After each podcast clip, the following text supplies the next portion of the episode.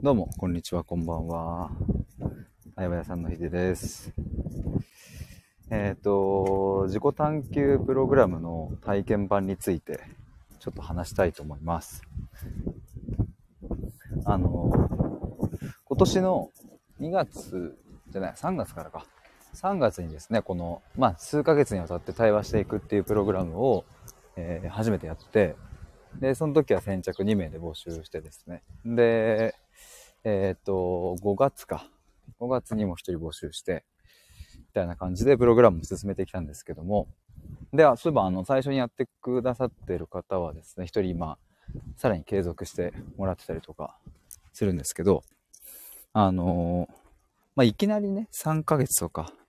4ヶ月、いきなりやるのって、まあ結構、なんつうんですかね、あの、まあ、得体の知れないもんに4ヶ月かけるって、なかなかむずいと思ったので、まあ、だったら、ちょっと体験版、まあ、1ヶ月の体験版を作ろうと思って、で、まあ、最近作った、えっ、と、いつ作ったんだっけな？先月かな？で、あの、毎回の放送の概要欄とかにはリンクを置いてたりするんですけど、で、先日ですね、あの、その体験版を、あの、やりたいですと申し込んでくださった方がいて、で、明日ね、その1回目があるんですよ。で、あの、基本的にオンラインなんですけど、対話するのは。ただ希望があれば、あの、その初回はね、対面でも OK ですっていう風にしているので、明日は対面でやるんですけど、都内のちょっとカフェで会うんですけど、あ、どうもこんばんは。どうも、これ、ヌーさんってお呼びすればいいのかな？でよきですかねヌーで合ってるかな？ゆりさんこんばんは。ちょっと体験版のプログラムについてちょっと話して。明日ね、そう、その初回があって、で、その方は、あの、ま、初回対面がいいですっていうことで、まあ僕もね、基本的に、あの、まだお会いしたことなければ、初回は対面がいいなと思って。まあなんだろうね、なんか、いや僕オンラインの対話の良さもすごい感じてるからオンラインをやってるんですけど、まあでもやっぱ一回会ってるかどうかっていうのは結構違う気もしててね。あ、こんな感じの、こう、やつなのねっていうのをそのぼ僕の方がね、あ、こう、ヒデってこういうやつねみたいなのをなんか認識してもらえるのも、あの、嬉しいし。というかそっちの方がなんだろうね、なんか通じるもんあるっていうかなんかね。あ、姉さん、良きですと。ありがとうございます。まあ、そんな感じで、体験版のプログラムが、まあ、ちょうどね、申し込み、昨日か一昨日かな、ぐらいにいただいたので、明日からスタートするんですけど、まあ、そんなこともあって、ちょっと皆さんにも改めて説明しようかなと。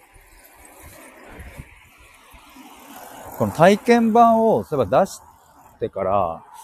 多分ね、ちゃんとね、スタイフで話してなかった気がするというか、あの、毎回さっき言った概要欄ののところにリンクを貼っつけて、まページは作ってあるので、ま、それは毎回毎回収録とかライブとかアーカイブにね、つけていたんですけど、こ、こ、このことについて、これだけについて話すっていうのはちょっと多分今回が初めてなので、ちなみにね、内容としては、その3ヶ月、4ヶ月伴走していくものと、えー内容は何も変わらないですね。内容は全部同じ。じゃあ何が違うかっていうと、まあシンプルに期間が違う。もう一つは対話の回数が違う。まあ以上ですね。それ以外は全部一緒です。だからまあそう、そもそも体験版を作った目的としては、さっき言ったように、まあいきなり4ヶ月とかはちょっとなーみたいな、いやでも興味あるな、どんなもんなんだろうっていう人に向けて、なので、その体験版はここまでしかできませんみたいな話ではなく、通常と全部一緒ですね。で、通常と全部一緒なので、それを1ヶ月やってみて、まあ、必要であれば、えっ、と、継続すればいいし、特に必要なければそれで終わりと。で、別に僕も無理になんか、いや、やった方がいいですよとかっていう、そういう、あの、営業をかけるなんてことは、まあ一切ないので、希望がなければ普通に終わりですっていう。あ、ともりさんこんばんは。お久しぶりです。ちょっとね、僕の探求プログラムの体験版について話しておりました。一応ね、あの、これかな？僕今ちょっとリンク送ったんですけど、これで合ってるかな？うん、これか。一応今アーカイブ聞いてくださってる方は概要欄の方にリンク貼っとくので、覗いてみてほしいんですけど。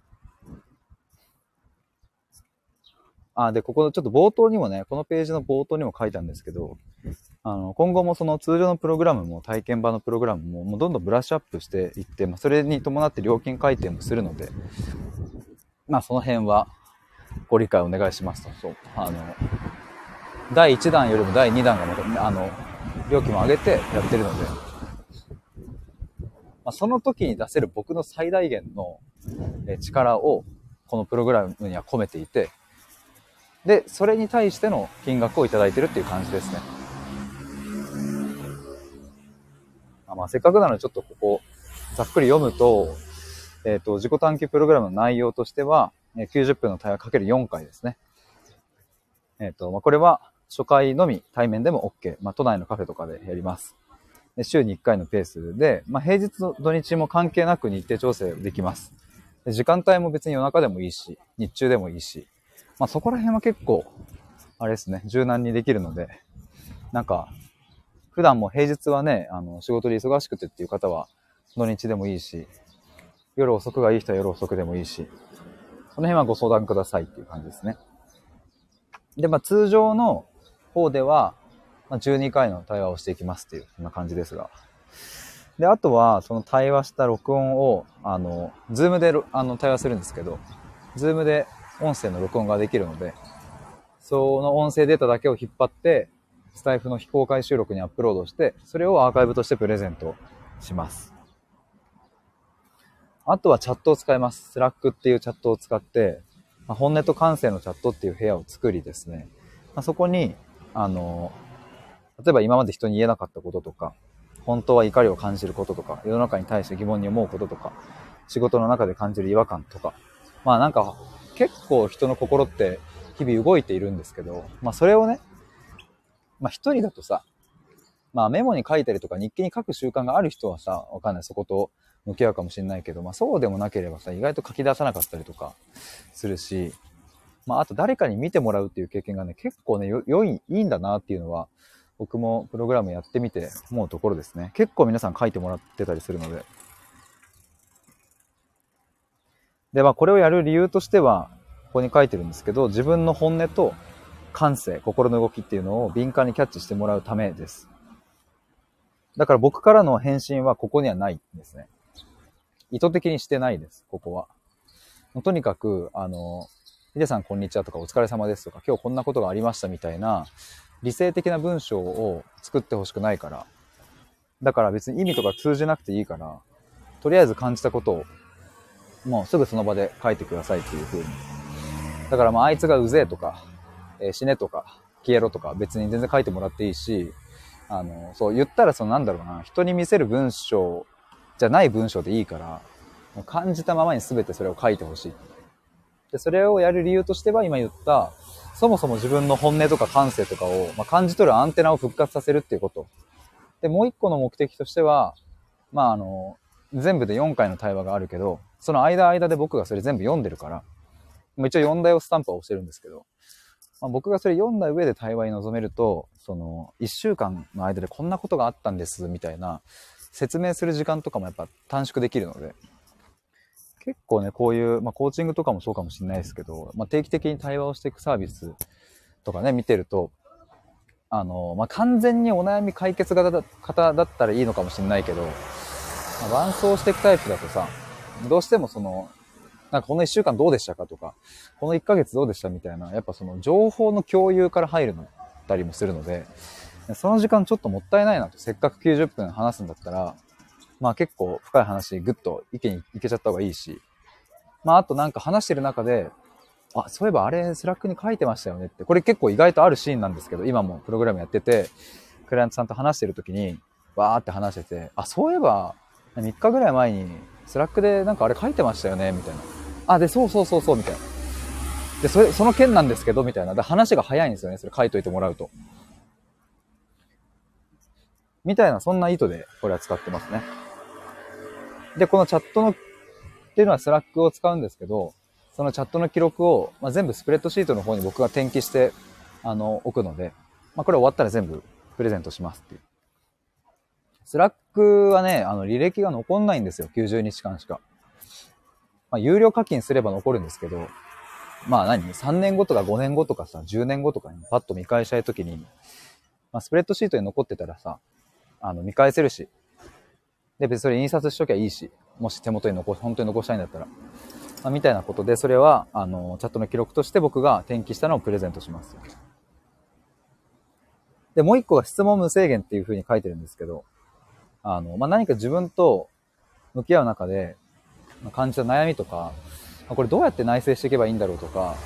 まあ、そもそも、あの、この、今こういう状況なんですけど、みたいな。これめっちゃ苦しいんですけど、やばいっすみたいな、なんかこれどうどうしたらいいでしょうか的な質問とか、まあ、何でもいいんですけど、そういう質問はもう全部、あの、答えるので、まあ、全てぶつけてほしいなと。まあ、なので、チャットに関しては基本僕から何か働きかけることはないですが、え質問されたものは全て回答するし、えっ、ー、と、テキストで返信するときもあれば、音声で返すときもあります。音声っていうのは、あの、非公開の収録ですね。あの、全然公開していい内容だったら公開します。例えば、そうだな。じゃあ、対話と会話の違いって何だと思いますかっていう質問が仮にあったとしたら、それについてはさ、別にその個人情報でも何でもないから、あの、公開していいですかっていうので、まあ、公開収録として、お答えするっていう形もあるけど、あの、そういえば先日ね、そのクライアントさんから質問があったのは、あの、もっと具体的な状況、あの、娘さんのこととか、具体的な状況についての、まあ、悩みというか、まあ、結構、まあ、アクシデントっていうんですかね。そういうことがあって、じゃそのアクシデントをどう、どうしようみたいな。もう結構もう文章もまとまんないけど、とりあえずヒデさんに聞いてほしいと思ったのでっていうので質問もらって、で、それに対して僕のフィードバックというか感じたところを、えっ、ー、と、個別の収録で多分20分ぐらいかな、バーっと話して、っていうのもやってました。結構僕音声に関してはですね、あの、結構こう、楽しくできるし、そんなにこう負担にならないし、むしろやりたいなと思うので、そうなんかまあ、質問があればしてもらえたら僕は基本的には音声とかでお返しするかなと思うんですけど、テキストだとね、ちょっと僕は、なんだろうな、その言葉にはどうにも落とし込めないところのニュアンスとかを、やっぱり伝えたいなと。特にそうクライアントさんとか、こう密接に関わっていく方であればあるほど、そう言葉では表現しきれないところを伝えたいから、まだからテキストじゃなくて音声でやってたりするんですけど、なんかさ、その、あーみたいな、あー、くそ、うわー、ぐわーみたいなのって なんかその文字には載っけらんないから、いやまあ極力頑張るんですけどね、あの文字でも。あー、ぐわー、それ最高っすね、ぐわーみたいな。よく僕は文字でも擬音語を使ったりするんですけど、でもそれでもやっぱ届けられないもんがあるから、だからやっぱり誤解を生みたくないし、僕の思ってる本当の意図をちゃんとお届けしたいから、まあ、だから音声で回答するみたいな、そんな感じでしょうかね。ざっくりとそこか。内容で言うと。で、まあ体験版は1ヶ月の期間なので、まあ通常だと一応4ヶ月間ってなってますけど、もしかしたらね、これ3ヶ月にやっぱ戻すかもしれない。ちょっとここら辺は、うん、常になんかあの、一番いい最善の形をちょっと目指しているので、うんと、まあ通常のプログラム、プログラムにしても体験版にしても、もしかしたら来週形が変わってるかもしれないし、あれなんですけど。まあでも、どどうなろうと、うん、やっぱ僕が一貫して変わらないのは、まあ、今の僕が出せる最大限の力を、えー、このプログラムに全部落とし込むっていうことでしかやってないので、うんとまあ、それを常に模索しているという感じです。だからまあ結構定期的にここは内容がね、ちょっとブラッシュアップしたりとか、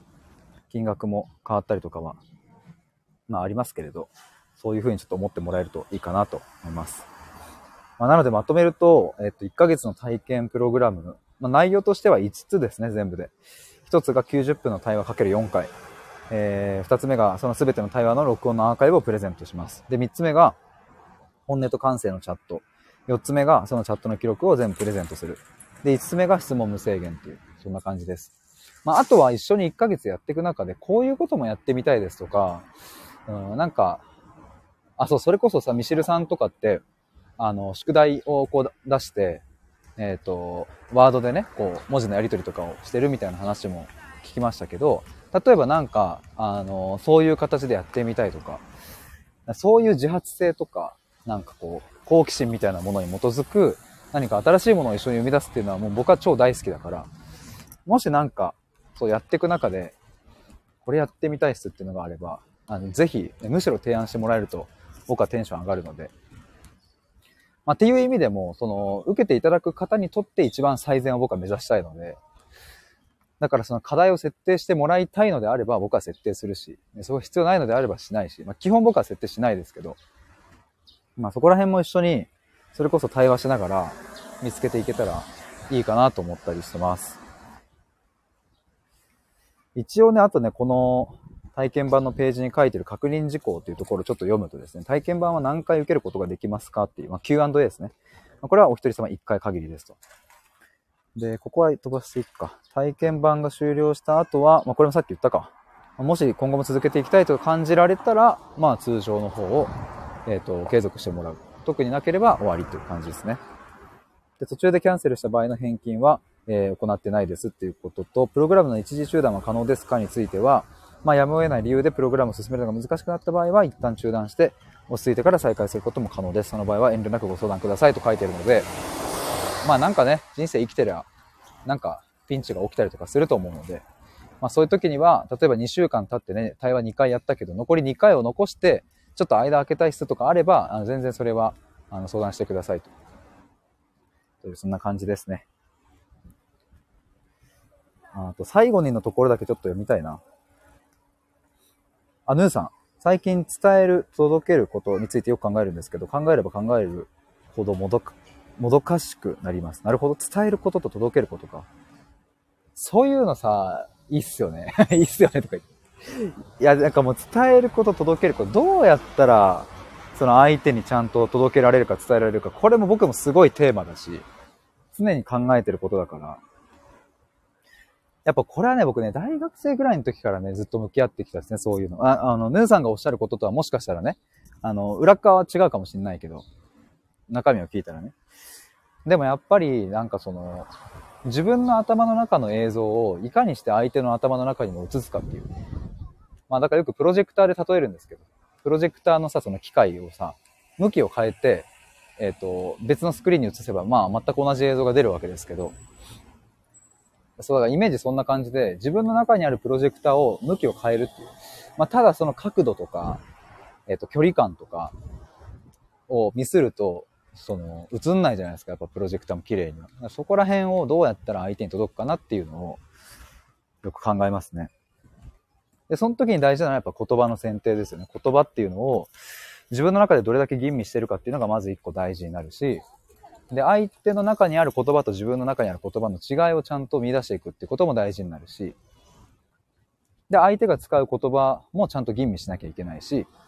まあ、その上ですり合わせていくって言葉をちゃんと一致させていくっていうことが大事になってくるし、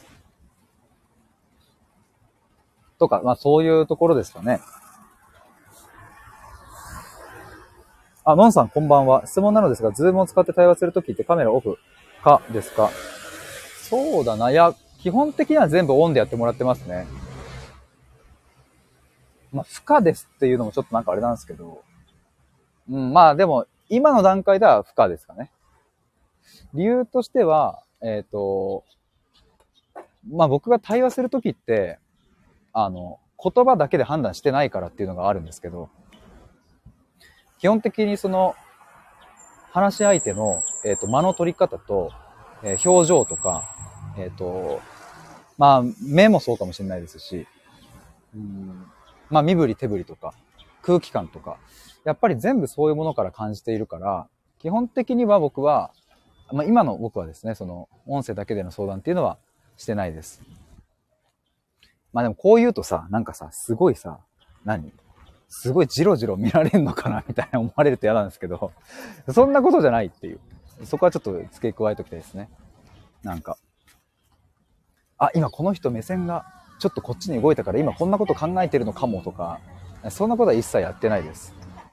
ただやっぱりなんか、その全体的な空気感として、あこの人は、あの、あ、だからこういう言葉使ってるんだとか、だからそういうとこに悩みがあるんだっていうのは、うんまあ、言葉とかをね、あの丁寧に聞いていけばわかるんですけど、なんか、そのさらにその奥の、もう論理では測れないところを僕は捉えたいと思うから、多分その論理で解決できるお悩み相談は、僕じゃなくてもできるって思うんですけど、論理を超えたところにある、言葉の外側にあることとか、まあさっきの言ってることちょっと矛盾しちゃうかもしれないですけど、言葉外のことですよね。そこに結構大事なことが詰まってるから、だから僕は、えっ、ー、と、あの、顔を見て話したいし、あと逆もそうですね。僕がどういう反応してるかっていうのも、うんと、うん、そ、そこで伝えたいのもある。だから僕、あの、沈黙が起きてる時ってさ、音声だけだと、その、僕がどんな顔してるかわかんないじゃないですか。でも沈黙してても、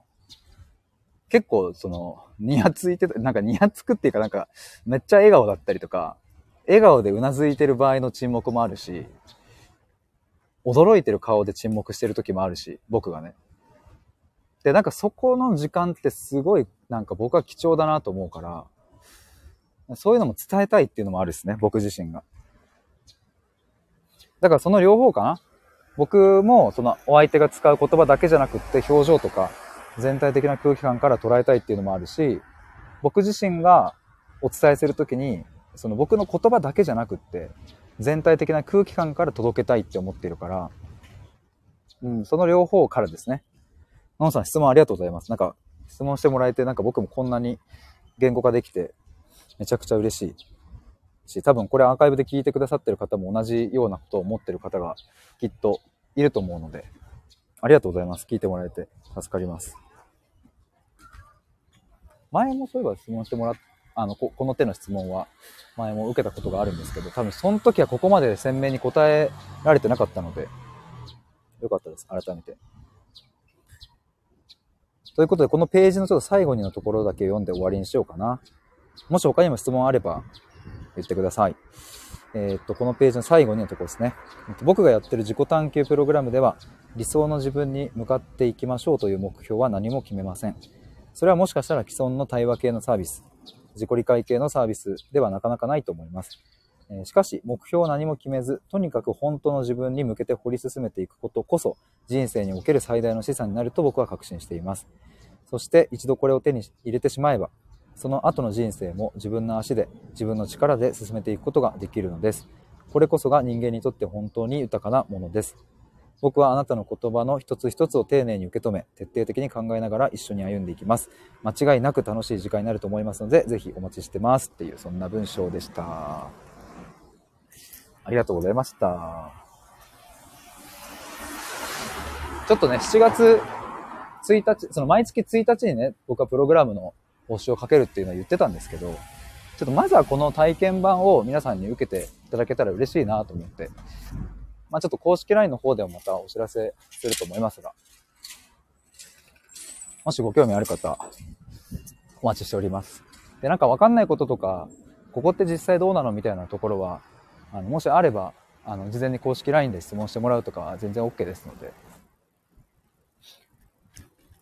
お待ちしております。では、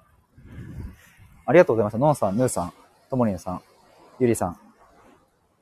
ありがとうございました。潜って聞いていただいている皆さんも。ありがとうございます。では、以上です。あ、ぬーさんありがとうございました。バイバーイ。